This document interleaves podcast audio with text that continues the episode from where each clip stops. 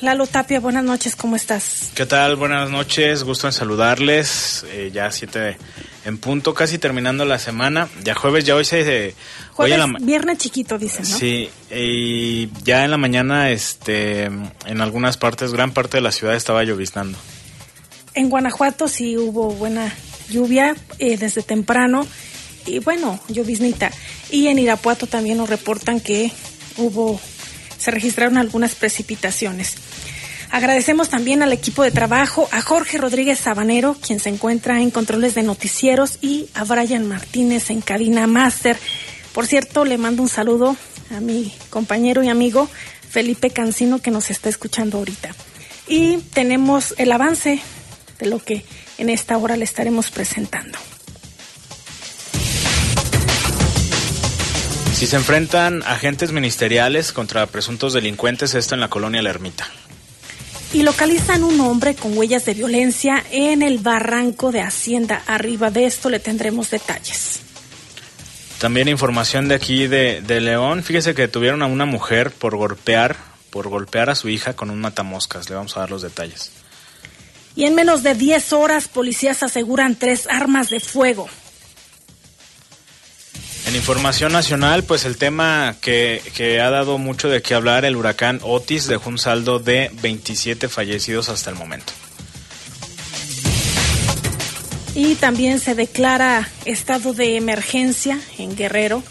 Le tendremos información también de los estudiantes de la Universidad de Guanajuato que se encontraban varados allá. Todavía hay algunos grupos, le tendremos información y también pues ya se abrieron algunos centros de acopio en varios estados de la República Mexicana para que se puedan donar víveres y poderlos llevar a las personas damnificadas, que de acuerdo al reporte que daba la gobernadora Evelyn Salgado esta mañana, se registran 27 personas fallecidas y 4 desaparecidas pues del paso y las consecuencias que ha dejado el huracán Otis. Y también tendremos información internacional. Fíjese, 18 muertos y 3 heridos es el resultado de un tiroteo, tiroteo, perdón, allá en Maine, en los Estados Unidos. Le vamos a dar los detalles. Son las 7 con un minuto. Vamos a la pausa y regresamos con todos los detalles de la información.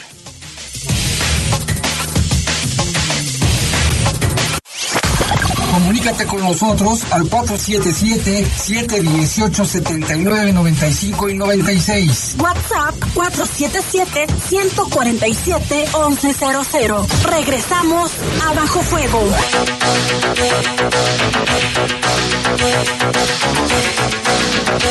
Son las 7 con 4 minutos y tenemos información respecto a algunos avances de lo que ocurre allá en Guerrero a consecuencia del paso del huracán Otis, que bien le mencionábamos, pasó de tormenta tropical a categoría 5 de forma muy rápida y ha dejado un sinnúmero de personas damnificadas. Todavía no hay un recuento al 100%. Las autoridades están trabajando para restablecer las comunicaciones, la energía eléctrica y también el tema del agua, Lalo. Sí, pues una afectación bastante, pues bastante grave, ya lo decían las autoridades, es un, fenómeno que no se había visto en, pues aquí en, en, el país y también el día de hoy la Coordinación Nacional de Protección Civil emitió, no, perdón, sí, emitió una declaratoria de emergencia para el estado de Guerrero por el paso de Otis que causó lluvia severa, vientos fuertes de este día 24 de octubre del 2023, siendo el municipio de atención inicial Acapulco. Mientras tanto, Rosa Isela Rodríguez, titular de la Secretaría de Seguridad y Protección Ciudadana, confirmó que Otis dejó al menos 27 muertos y 4 desaparecidos en su paso por Acapulco. Y esto, ayer lo mencionamos, golpeó en categoría 5. Eh, de esto también extendió la información la gobernadora Evelyn Salgado y escuchamos lo que comentó. Bueno, ahorita escuchamos lo que nos comentaba. Habla de las afectaciones. Bueno, primero la, el número de fallecimientos, que es importante, 27, cuatro desaparecidos, que ahorita vamos a escuchar todos los detalles. ¿Escuchamos ya? Listo. Hay también ya internet, hay luz y se está trabajando rápidamente en restablecer todos los servicios. Eh, quiero dar un reporte preliminar. Eh, se habla eh, hasta el momento eh, de 27 personas fallecidas, lamentablemente, eh, son cuatro personas desaparecidas hasta el momento y bueno, pues estamos eh, continuando con todas las labores eh, de rescate. Eh, como bien lo mencionaban, eh, una de las preguntas es eh, que si la autopista ya estaba abierta, decirle que gracias al apoyo de SICT, de también SICAEC, pues está trabajando y la autopista ya se encuentra abierta. Eh, únicamente con reducción de carriles en algunos tramos, pero eh, ya hay conectividad. Entonces, eh, los servicios de telefonía, pues algunos también ya están eh, funcionando. Decirle, señor presidente, que eh, anoche tuvimos una reunión con la presidenta municipal de Acapulco, Abelina López Rodríguez, a quien también pues le agradecemos eh, pues todo el apoyo, respaldo, ha estado al pie del cañón en todo momento. Eh, tuvimos una reunión con el presidente de la asociación de hoteles en Acapulco, Alejandro Domínguez, eh, quien nos manifestaba que hay una afectación de aproximadamente el 80% eh, de los hoteles. Él es eh, presidente de la Asociación de Hoteles y Empresas Turísticas en Acapulco y nos hablaba de una afectación del 80% en estos hoteles aquí en el puerto. Queremos decirles a los visitantes eh, que por parte del gobierno del estado, el día de hoy iniciamos eh, con 30 o 40 camiones eh, que van a estar de manera diaria fuera de los hoteles para iniciar con el proceso de evacuación a quien deseen hacerlo a sus diferentes destinos. Esto va a ser de manera totalmente gratuita, entonces pues se les va a estar dando eh, apoyo a todos, a los eh, turistas que estuvieron en este eh, terrible momento. Eh, ya Bueno, esta es la información que da a conocer la, la gobernadora Belín Salgado. También en esta conferencia mañanera, el titular de la Secretaría de Seguridad y Protección Ciudadana destacó que el fenómeno resultó inusual debido a la velocidad con la que se incrementó la intensidad. Tocó tierra, como lo mencionábamos ayer en Acapulco, como categoría 5, que es la categoría más alta. Ah, en menos de 12 horas desde su formación, que mencionabas ayer, Lupita, desde eh, tormenta tropical subió eh, a categoría 5 bastante, bastante rápido. También se destacó que 504.340 usuarios de la Comisión Federal de Electricidad quedaron sin energía, mientras que eh, ya la institución restableció remotamente re, el servicio en 40%, al 40%. También se colapsaron 58 torres de alta tensión a causa de las ráfagas del viento. También Rosa Isela Rodríguez apuntó que se trasladó a otras unidades 200 pacientes del Hospital General Regional número 1 Vicente Guerrero del IMSS de eh, ahí en Acapulco, mientras que el Hospital General Renacimiento del sector salud resultó o registró inundaciones. También se continúan los recorridos para contabilizar las afectaciones que dejó Otis a su paso por la entidad, mientras que acotó que continúan las labores para restablecer el servicio de agua, como ya mencionaba Lupita, mientras que la telefonía ya funciona con regularidad a la par que los, eh, los sistemas de salud. También, eh, por otra parte, en esta conferencia, el presidente Andrés Manuel López Obrador resaltó que las cuatro personas desaparecidas son elementos de la Secretaría de la Marina, a donde pertenecía también uno de los fallecidos. Esta persona falleció luego de la caída de una barda de ahí en su casa. Destacó que la mayoría de los decesos ocurrieron en Acapulco, mientras que 10.000 elementos de la dependencia y de la Guardia Nacional permanecen en la zona para la atención de la emergencia, toda vez que se ultiman detalles para iniciar el puente aéreo de la Secretaría de la Defensa Nacional y Marina a fin de abastecer alimentos calientes y despensas en las zonas afectadas. También agregó que el próximo lunes a las 11 de la mañana se reunirá en Acapulco con empresarios y comerciantes de la ciudad turística para acordar el mecanismo de apoyo para la reactivación del sector productivo que se realizará a la par del censo de personas afectadas a fin de iniciar con la reconstrucción de viviendas. También apuntó que el encuentro del 30 de octubre también, uh, también acudirán funcionarios de la Secretaría de Hacienda, Servicio de Administración Tributaria del SAT, Comisión Nacional Bancaria y de Valores, del Banco Nacional de Obras y Servicios Públicos y Nacional Financiera. Luego del paso de Otis por Guerrero se abrieron ya algunos, en algunos estados, en gran parte de los estados, algunos centros de acopio para los damnificados. Aquí en Guanajuato no han dado una, eh, o sea, no se ha abierto como tal de manera oficial para este, para las afectaciones allá en Guerrero. Pero eh, puede, en caso de que ya se abran, que seguramente lo van a hacer, eh, lo que se necesita como primera necesidad es aceite, arroz, lentejas, sal o azúcar, enlatados, frascos o tetrapac, que sería atún, sardinas, latas de chiles, mermelada, mayonesa, también sobres y productos de higiene personal como papel higiénico, jabón de barra, desodorantes, rastrillos, cepillos dentales y también productos para el hogar como son escobas, cloro, guantes, y también esto lo mencionó la Cruz, la Cruz Roja Mexicana. Eh, hay un listado que ya está en, eh, pues en varias páginas de internet que lo mencionamos en, la gran mayoría de estados ya se abrieron los centros de acopio, pero por lo menos aquí en el estado de Guanajuato no se ha informado de manera oficial esta, pues esta apertura de los centros de acopio como tal para este, para este caso. Y a través de eh, la página del Club León han, han eh, dado a conocer que se van a solidarizar con los damnificados por el huracán Otis. Es el grupo Pachuca quien a través de la Fundación Pachuca donará un porcentaje de la taquilla en los próximos partidos locales de sus equipos para la compra de víveres que serán enviados al estado de Guerrero. Y así le tendremos información en cuanto esté fluyendo eh, respecto a este caso. También mencionábamos el día de ayer que hay estudiantes de la Universidad de Guanajuato que se encuentran varados allá en, en Guerrero.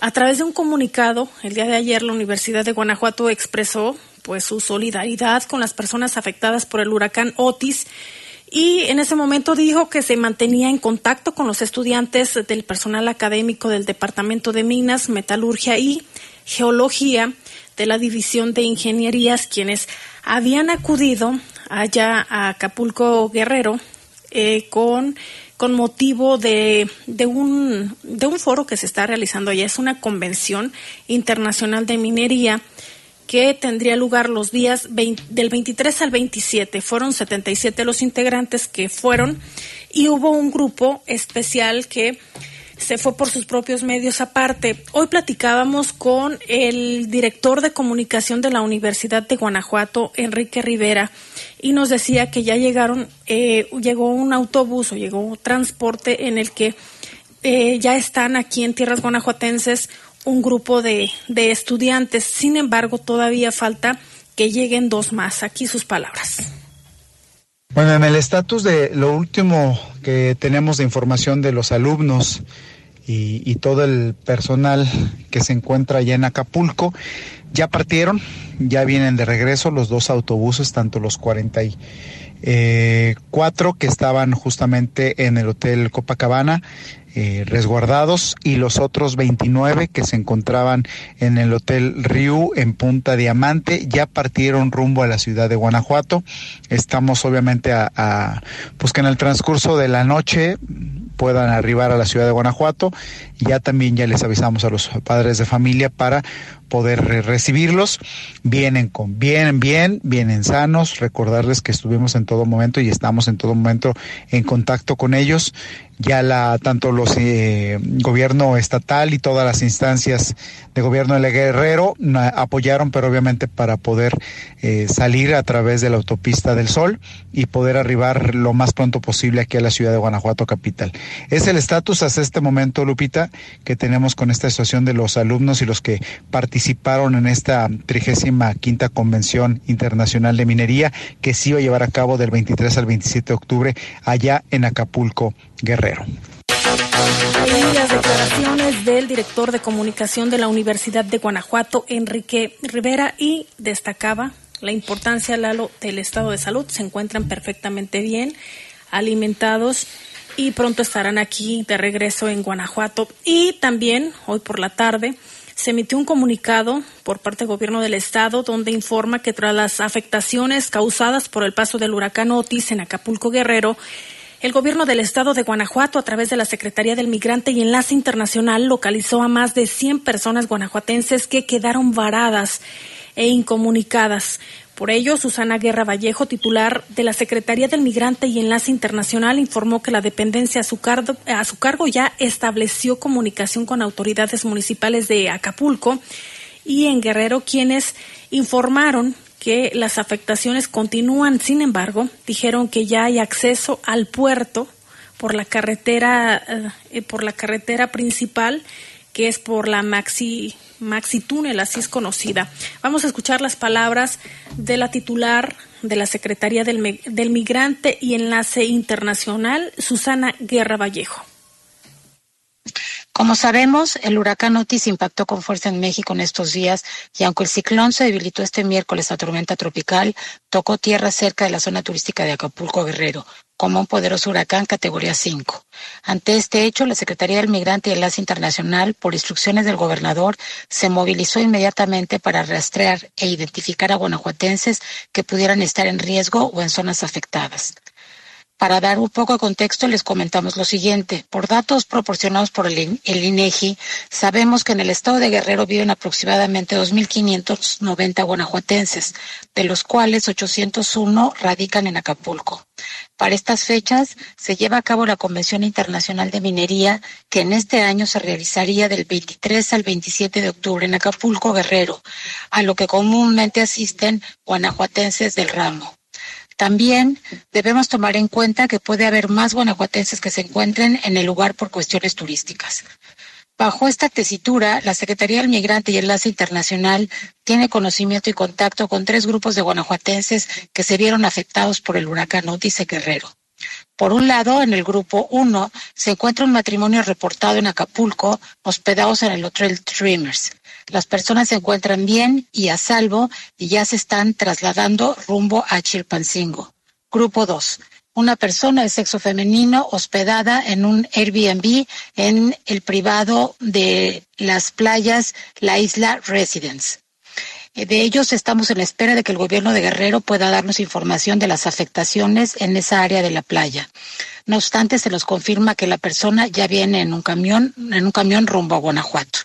Y como grupo 3 tenemos aproximadamente a 104 estudiantes y personal académico del, del Departamento de Minas, Metalurgia y Geología de la División de Ingenierías de Campus Guanajuato de la Universidad de Guanajuato. En comunicación con la universidad se nos informa lo siguiente.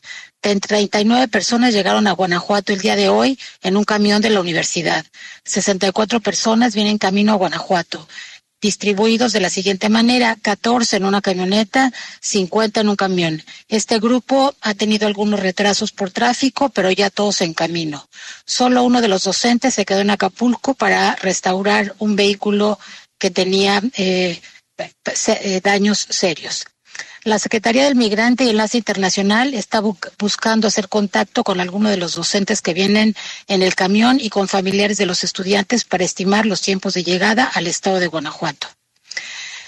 En comunicación también, como parte del equipo que se encontraba en la Convención Internacional de Minería, se dio a conocer que los invitados y asistentes a dicho evento se encontraban bien a quienes permanecían en el, ah, Hotel Imperial, lugar sede del evento, fueron resguardados en Palacio Imperial, donde están siendo atendidos y reciben todos los apoyos eh, básicos y humanitarios. A quienes se trasladaron a sus hoteles, se los informa que hasta esta mañana todos permanecieron en los salones grandes, donde se les ha prohibido de alimentos, agua y colchonetas. Continúan como todos sabemos, las afectaciones de las comunicaciones, sin embargo, ya hay acceso a Acapulco por carretera de Metlapil y por el Maxitúnel. Eh, estaremos en seguimiento de todos estos y cada uno de cada uno de los casos de guanajuatenses que todavía continúen en el estado de Guerrero y seguiremos informando a todos ustedes. Muchas gracias.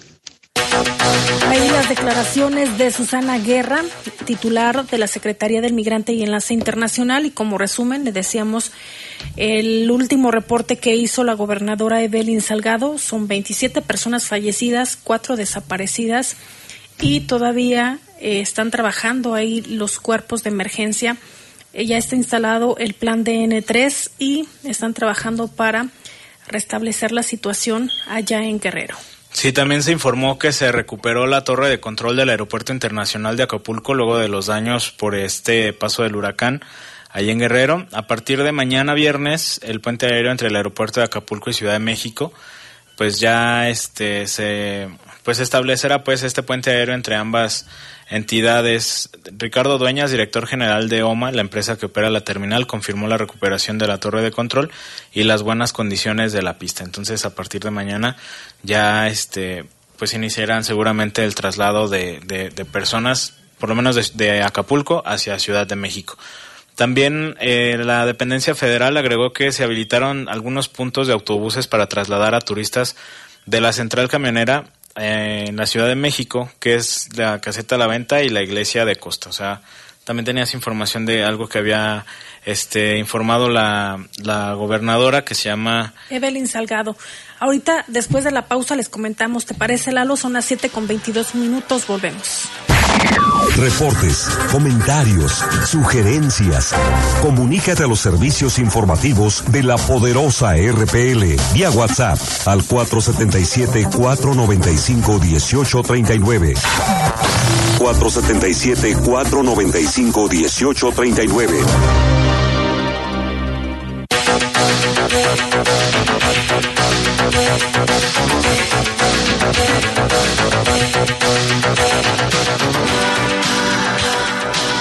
De la noche con 25 minutos. Gracias a todos los que se comunican también de la zona de las joyas. Como siempre es un placer leer todos sus comentarios. También nos mandan saludos de la colonia Arboledas, de San Juan de Abajo. Nos están escuchando también en la colonia Centro de León y también en la comunidad La Sandía. Muchísimas gracias. En un ratito más vamos a leer todos todos sus comentarios y como bien lo señalaba Lalo, pues hay actualización por parte de la eh, gobernadora de Guerrero, Evelyn Salgado Pineda, y dice en medio de la adversidad que ha dejado el huracán Otis, quiero compartir información para nuestras amigas y amigos turistas que se encuentran en Acapulco. Costa Line se ha, ha, demostrado su solidaridad enviando autobuses para trasladar a visitantes que quedaron varados con destino a la Ciudad de México.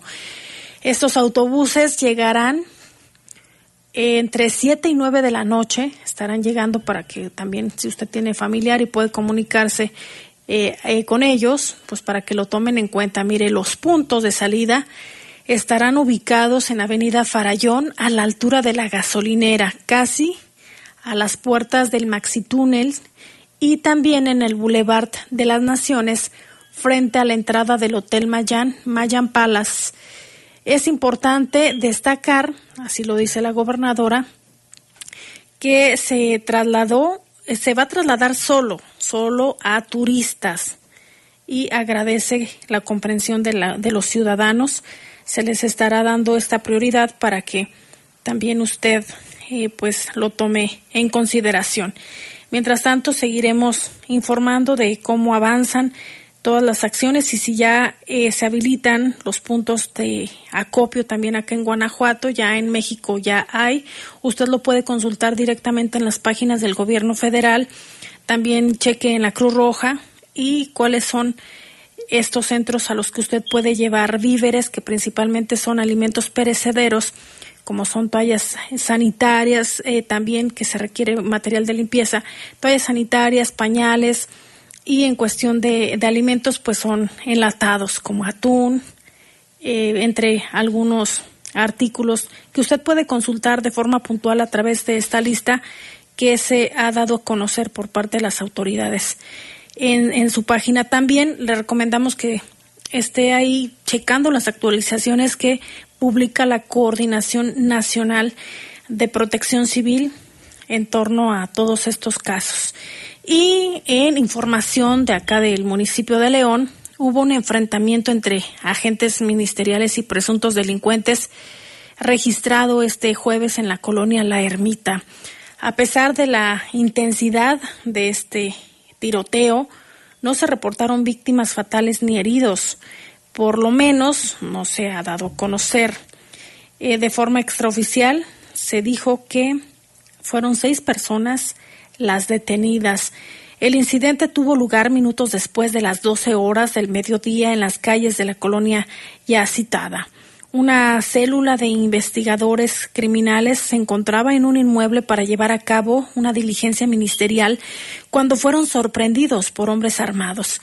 Lo, lo que desencadenó un fuerte operativo, un enfrentamiento, es lo que de forma extraoficial señalan algunas personas. Los residentes locales relataron que la balacera se prolongó durante aproximadamente 10 minutos. Una vez que cesaron los disparos, los agentes lograron la detención de al menos seis individuos. Presuntamente fueron tres los eh, agresores eh, quienes intentaron esconderse en un tráiler. Sin embargo, otras versiones sugieren que estos jóvenes eran empleados del lugar y no estaban relacionados con la agresión. Sin embargo, pues ya será la autoridad quien descarte o confirme estas versiones. Hasta el momento, la Fiscalía se mantiene bajo reserva sobre los detalles del operativo. No se registran heridos ni fallecidos durante este hecho, sin embargo, se espera que haya más información una vez que se, se complete esta diligencia. Las autoridades cerraron el bulevar Caliope desde la calle Eros hasta la calle eh, sobre toda esta sobre toda esta calle y las, las calles aledañas para montar el operativo, lo que causó congestión vehicular en la zona, especialmente debido a que ocurrió durante la salida de las escuelas, salida de los estudiantes. Las personas arrestadas fueron aseguradas en el lugar y posteriormente trasladadas a las instalaciones de la Fiscalía General del Estado de Guanajuato para enfrentar las consecuencias legales de su presunta participación en esta agresión en contra de ministeriales. Hasta el momento eh, todavía no se revela la identidad de los, de los detenidos ni bajo qué cargos fueron detenidos el ejército mexicano, la Guardia Nacional y los primeros respondientes que son los policías municipales se movilizaron para realizar todas estas labores de operativos para eh, obviamente también mantener la seguridad de las y los ciudadanos que transitaban por el lugar y esto es lo que se tiene en torno al caso registrado en la colonia La Ermita.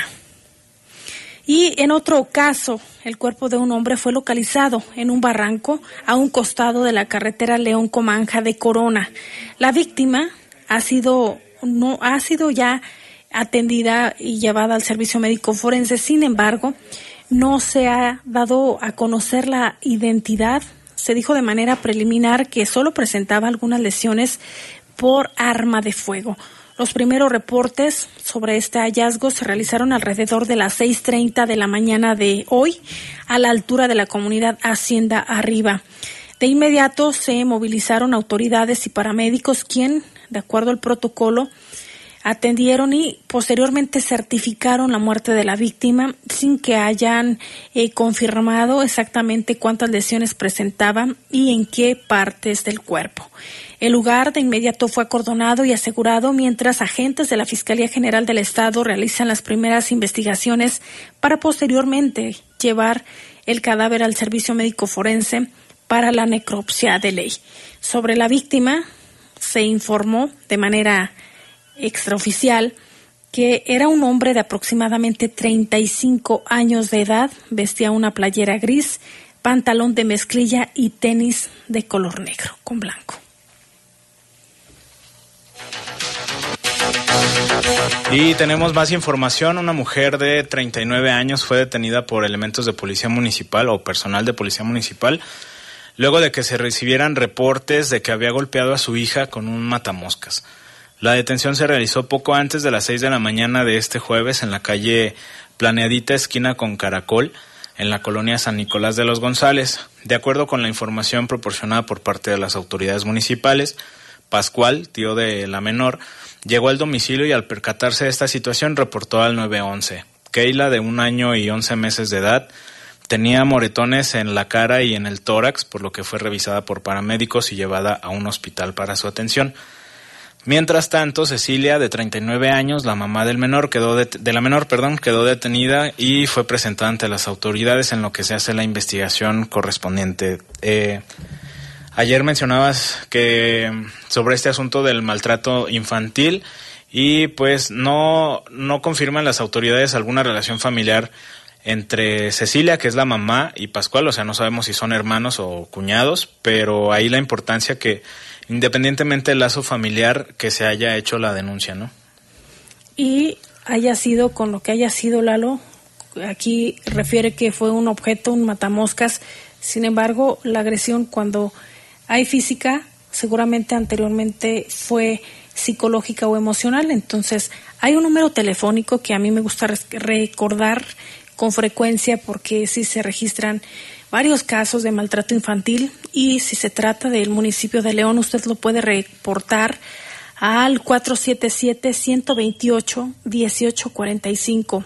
477-128-1845. Ahí le van a atender en el DIF León para que usted pueda hacer estos reportes. Recuerde que si no lo hacemos también nos convertimos en cómplices y cuando la violencia escala puede llegar incluso a, a matar a, este, a estos niñas, niños, adolescentes que se encuentran vulnerables. Y nos han referido cuántos casos, Lalo, que a veces quienes están a cargo de los menores es el padrastro, es la madrastra o es algún familiar. Y recordar que de acuerdo a diversas instituciones, entre, entre ellas, ahorita le voy a pasar la fuente exacta, eh, decía, por ejemplo, la senadora Josefina Vázquez Mota, quien escribió un libro que se llama Alas Rotas, que México ocupa lugares principales en agresión contra niñas, niños y adolescentes. Este dato también se confirmó por parte del coronel Mike Toro, que él es cibercriminólogo con residencia allá en los Estados Unidos, y decía Lalo que a nivel Latinoamérica se tienen altos números de violencia contra niñas, niños y adolescentes y lo que tiene que ver con agresiones sexuales, que durante la pandemia hubo un incremento importante de acuerdo a la Aeropol y también a la Interpol en cuestión de eh, agresiones y eh, todo lo que tiene que ver con estas eh, víctimas que son menores de, de edad en el que se comercializan sus fotografías y cómo se ve también toda esta violencia. Hay que denunciarla, no hay que quedarnos callados, así sea su hermano, sea su pareja, o sea quien sea, no debemos permitir que maltraten a nuestros hijos, que maltraten a los pequeños, también si son eh, vecinos y si ven que hay maltrato, que hay abandono, que los niños permanecen mucho tiempo solos, hay que dar aviso a las autoridades. ¿Por qué? Por el riesgo que representa el que estén solos en casa. Sí, pues la importancia de, del asunto de las denuncias. Y mira, vamos con otra información también. Una mujer de 34 años que fue agredida a balazos dentro de una casa en la colonia Valle del Real. Este caso ocurrió en la calle Valle de las Liebres, casi esquina con el Boulevard Atotonilco. De acuerdo con las primeras versiones sobre la agresión, llegaron un par de hombres en una motocicleta y comenzaron a disparar, una mecánica que hemos reportado en varias ocasiones, y después huyeron. Ahí los vecinos reportaron al 911, llegaron los policías y los paramédicos quienes atendieron a Mayra Guadalupe de 34 años, la llevaron a un hospital en donde su estado de salud se reportó delicado. Eh, se estuvieron haciendo operativos para poder ubicar a los responsables sin personas detenidas. Y un hombre de 56 años de edad fue trasladado de urgencia luego de accidentarse mientras conducía su motocicleta. Esto fue en la colonia San Juan Bosco. El hecho fue pocos minutos después de las 8 de la noche de ayer en el Boulevard eh, de San Juan Bosco, a la altura de la calle Miguel de Cervantes Saavedra. La mecánica del accidente no se ha confirmado plenamente, aunque se descartó que hubiera algún otro vehículo involucrado. Paramédicos lo atendieron y después lo trasladaron a un hospital para recibir atención médica y por fortuna su estado de salud se reporta estable. El lesionado dijo llamarse José Luis, de 56 años de edad. Pues es que a veces también se pierde el control, Lalo. Sí, aparte. si son alguna pendiente. Sí, el Boulevard San Juan Bosco en esa zona. Tú conoces perfectamente esas tierras, esos puntos. En esa zona del Boulevard la, la pendiente pues no es tan pronunciada, pero es muy larga. Prácticamente la bajada está desde la Glorieta hasta, ¿qué será Jorge? Yo creo pasando el Espíritu Santo por la escuela, por el hermano Saldaman, si conozcas por allá. Yo creo hasta por allá, esa zona ya está un poco más, más plano, pero no está muy inclinada, pues, pero sí es, es muy larga la bajada. Entonces luego pasa también ahí con cuidado Hay que tener con los Cuidado. Sí, mira, tenemos también otra información. Esta tarde en la colonia Villas de San Juan, una mujer fue agredida a balazos eh, cuando aparentemente había o regresaba de, de recoger a sus hijos de la escuela. Fue en la calle Villas de San Juan y la calle Osvaldo Martinoli, ahí en cerca de una escuela primaria. La mujer realizaba labores de, o maniobras más bien para poder estacionarse ahí en, en una vivienda cuando llegaron dos personas y le comenzaron a disparar. Fue trasladada también a recibir atención médica. Los menores afortunadamente no, no presentaron lesiones. Y también en la comunidad Refugio de Rosas, esta tarde se localizaron restos humanos por las condiciones en las que fueron localizados porque estaban semienterrados en esta comunidad. Eh, no se sabe pues nada de la víctima, únicamente pues se reportó este, este hallazgo de los restos. estuvieron ahí personal de la Fiscalía Estatal haciendo las investigaciones iniciales y posteriormente llevando los restos al CEMEFU para la investigación. Entonces no hay no hay mayores avances. Otro caso registrado ahí en la comunidad Refugio de Rosas que también ahorita nos hacía el comentario este Rafa, pero bueno, ahí está la información y pues continúan los hallazgos. Muchos de estos casos, Lupita, que luego son personas que eh, desafortunadamente son reportadas como desaparecidas. Digo, no quiero decir que este sea el caso, pero ha habido muchos que son reportadas como desaparecidas. Hay una investigación, no se da con su paradero, y en estas brigadas de búsqueda, en ocasiones de, de familiares de personas desaparecidas, llegan a encontrar simplemente los restos. No falta esperar el resultado de los análisis, que ya son muchísimo más especializados al encontrar solamente pues partes de huesos o o no hay una característica pues física que, que, a simple vista puedas decir esta eh, o cual persona.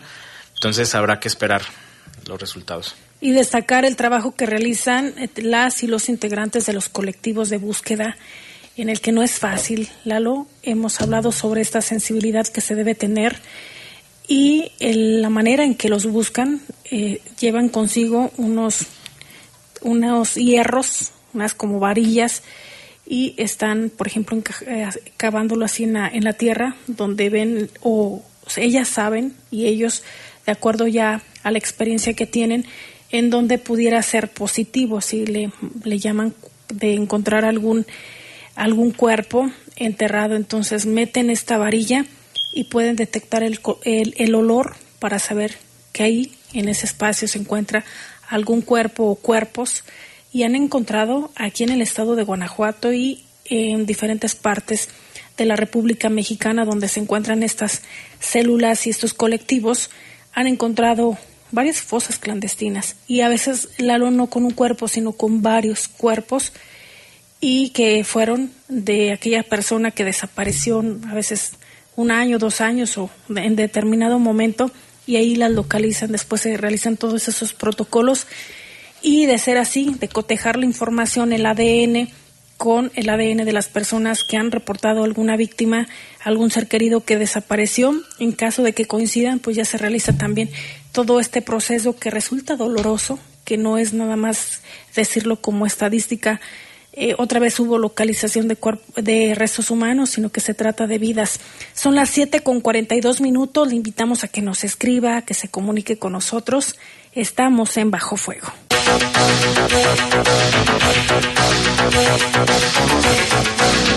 Siete de la noche con 46 minutos. Gracias a los que nos escuchan también en los Estados Unidos y Canadá y que nos están mandando sus reportes. Les mandamos un fuerte abrazo. Gracias. Siempre nos complace poderles leer a través de sus comentarios. Lalo, también hay mensajes de nuestro radio escuchas aquí en León.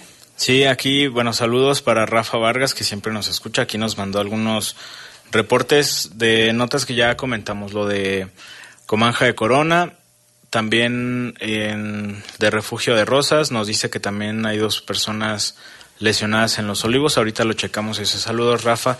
Y también a la señora Gaby que nos pregunta, bueno, nos preguntaba por Jaime, ya le dijimos que, que aquí vamos a estar nosotros al pendiente y saludos a ella que también dice que nos escucha y que le gusta mucho el noticiero. Acá dice, eh, ayer comentábamos, ¿recuerdas Lupita ayer, antier, de esta situación sobre la grasa que, que se cayó de un contenedor ahí en el Boulevard Adolfo López Mateos y Campestre? Acá también esta persona nos dice que luego tiran grasa de una carnicería a la vía pública seguido, empresa de la, la Mojina. En la colonia Presitas pedimos intervención ya que está cerca de una primaria. Y luego acá también dice que molestándolos de nuevo, no, no es ninguna molestia, es el mismo reporte, que hoy se cayó una señora por esta situación. También nos dice que asaltaron a un chofer de la ruta 19 penitente y que son dos personas de complexión delgadas en una motocicleta. Están armados en la Santa Cruz y los campos de béisbol. Queremos seguridad. Gracias y buenas noches. Pues ahí está el reporte. También eh, acá nos dice que hay unos jóvenes entre 12 y 17 años, como unos 10 jóvenes en Lomas de Cheveste que traen motos sin placas, sin casco, todo mal, y andan por todo el bulevar Puma a velocidades altas, no miden el peligro si les dices algo son bien groseros, dice que se reúnen en la calle Elefante, que da para Villa Magna y ya que las autoridades no hacen nada. Se llama, bueno, este saludo es, este mensaje lo manda Efren, dice que casi lo avientan a su nieto de cinco años. Qué importante sería o será, Lupita, el asunto de este regularizar todo el asunto de las motocicletas, que si bien se habla mucho del casco, de las medidas de seguridad, de respetar las, eh, los límites de velocidad, el no estarse meter, metiendo entre vehículos y demás. Y pues creo que pues es complicado, ¿no? Y luego en esta situación que dice que son menores de edad, todavía mucho más. Hay que evitar o tratar en lo más posible la, los accidentes. Acá también dice buenas noches, reconocimiento al programa, muy puntual en la información. Saludos, se está escribiendo ahorita a ver qué nos, nos comenta. Y eh, lo de Ah, bueno, este es como un comentario de lo de que hablábamos de del evento de Mijares. Dice que era un, spot de, del gobierno. También saludos a Armando, Armando Monreal, saludos también que siempre nos escucha. Son los reportes al momento. Y ya casi nos vamos, pero todavía tenemos tiempo para dar más información. La Fiscalía del Estado continúa con las investigaciones para esclarecer el asesinato del delegado de la comunidad Barretos. Rubén, de 80 años, que ayer puntualmente le informábamos, fue localizado en una ferretería aparentemente de su propiedad con un alambre enrollado en el cuello. Eh, se reportó este caso al 911 eh, el día de ayer al mediodía. Su hijo, de la hora fallecido, dijo que llegó al negocio y, y vio esto, pues fue una escena muy impactante para él porque vio a su padre con estas lesiones. Hasta ahora no se ha confirmado eh, pues quién pudo haber cometido este hecho y sigue en curso esta investigación por parte de la Fiscalía General del Estado. Y también otra información, esta la da a conocer la Secretaría de Seguridad, Prevención y Protección Ciudadana, que así se llama, es el nombre completo, a través de la Policía Municipal lograron la detención de cuatro hombres por portación de arma de fuego. En menos de 10 horas, la policía o estos elementos aseguraron tres armas. En diferentes hechos, también dos cargadores, 36 cartuchos útiles. El primer caso fue cerca de las 3.30 de la tarde de ayer, sobre el Boulevard Cañaveral, casi esquina con Boulevard Milenio, en la colonia Héroes de León. Los elementos preventivos realizaban un recorrido ahí en esa zona cuando se percataron que el conductor de una motocicleta intentó evadirlos, que eso pues también es bastante común. Ven los policías y tratan de huir y solo se hacen de, del delito. Les alcanzaron este vehículo, le pidieron bajar junto con su acompañante como parte del protocolo de prevención. Se realizó una inspección preventiva, se les aseguró un arma corta con cuatro cartuchos útiles. Quedaron detenidos Juan Carlos, de 38 años, y Álvaro Abraham, de 24, que también la motocicleta quedó a disposición de las autoridades. Aproximadamente dos horas más tarde, pero sobre la calle San José, casi esquina con Valle del Arroyo, en Capellanía de Loera, oficiales al paso vieron a un hombre que intentó eludir la presencia de las unidades y entre las calles intentó perderse, que lo mencionamos otra vez, es una situación bastante común. Después lo alcanzaron, lo detuvieron, se le hizo la inspección, traía un arma de fuego con un cargador con 14 cartuchos útiles, también traía un cargador extra con 14 balas.